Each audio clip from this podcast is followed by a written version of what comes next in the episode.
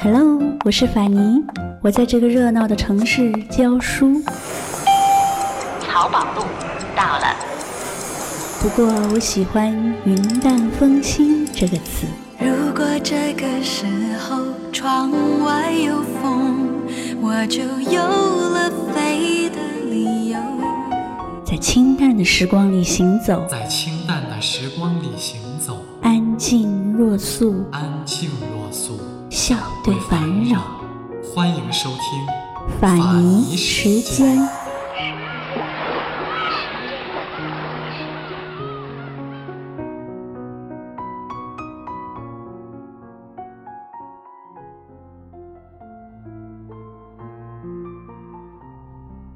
这个世界上，寂寞的人太多，所以喜欢你歌的人也很多。阿桑，我是其中一个。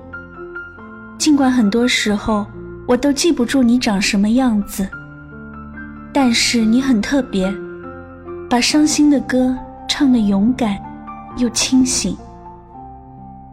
很惋惜，那年听到你走了。第一个感觉就是这样，一个唱歌这么好听的人，这么年轻就不在了。第二个感觉就是感慨，人生太短，有时候命运残酷的让人不敢去想。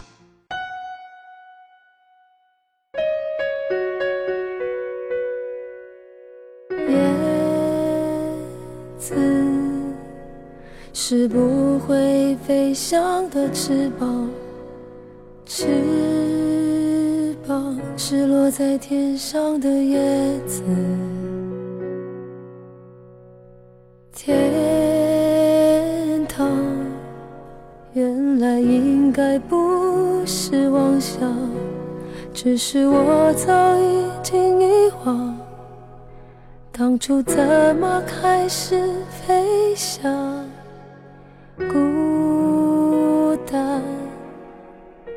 是一个人的狂欢。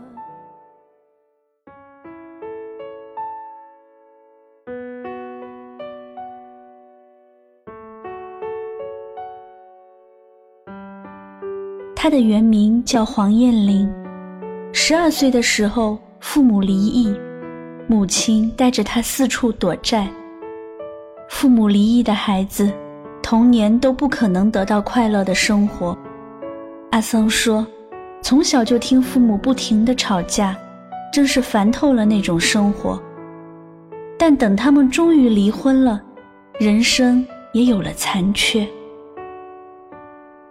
从中学开始，他选择住在姨妈家，姨妈家并不宽裕，所以他就出去打零工，去工艺厂折塑料花。”去包巧克力包装纸，或者当电子工人，把挣到的钱带回去交给姨妈。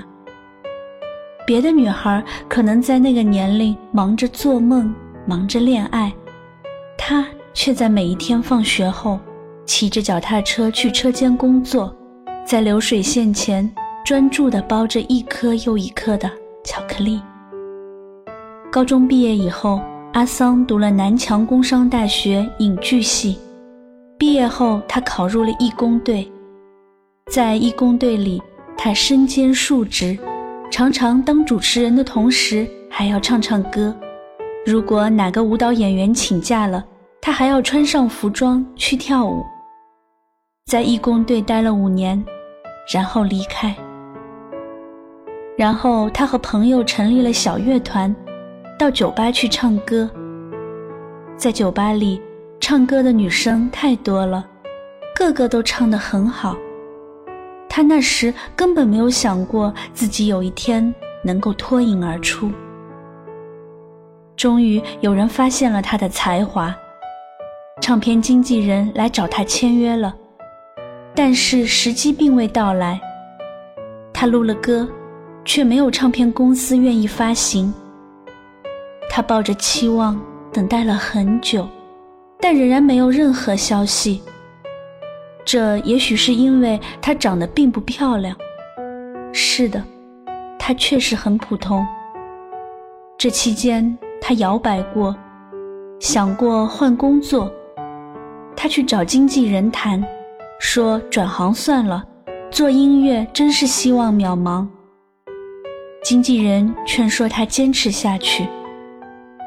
为了生活，他去泡沫红茶店当服务生，去兼职做律师事务所的接线生，或者百货公司的播音小姐。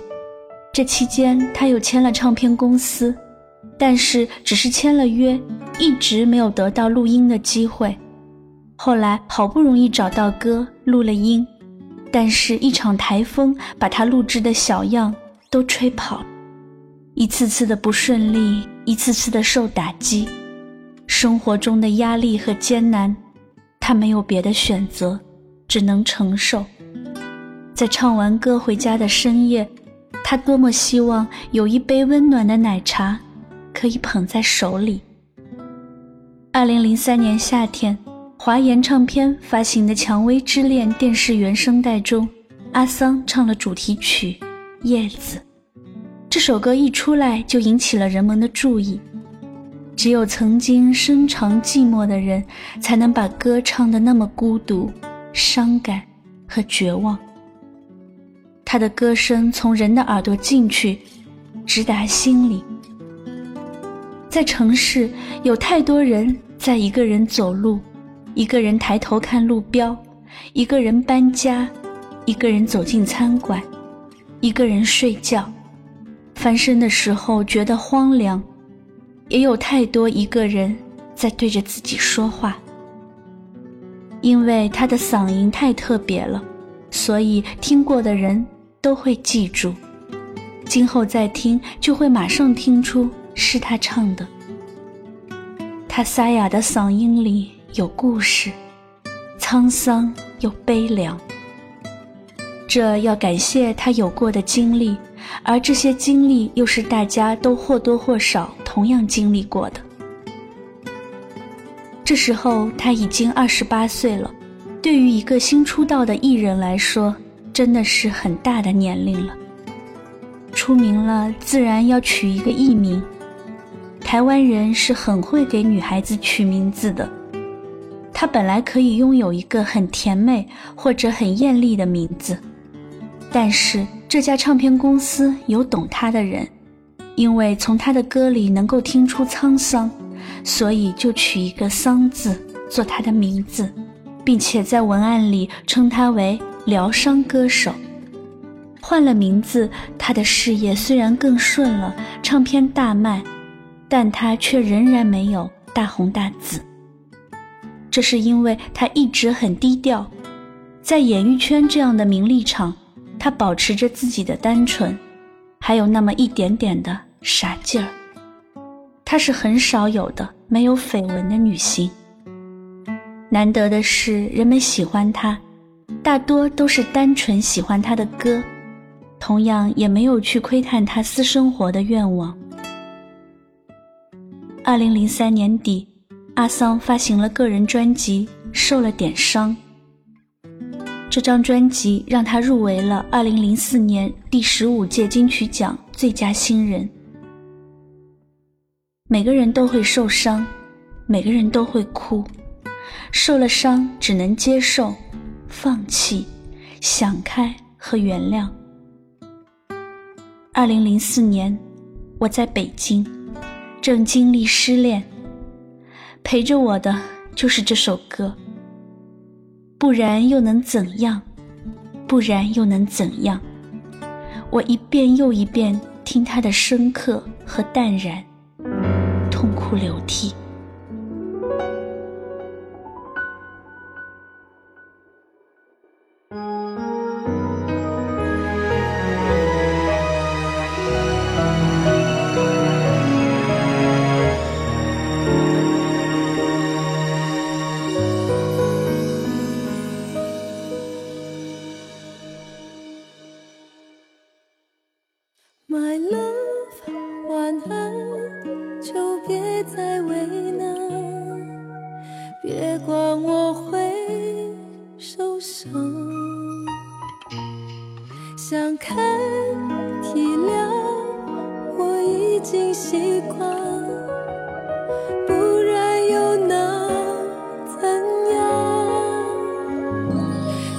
这城市太会说谎，爱情只是昂贵的橱窗。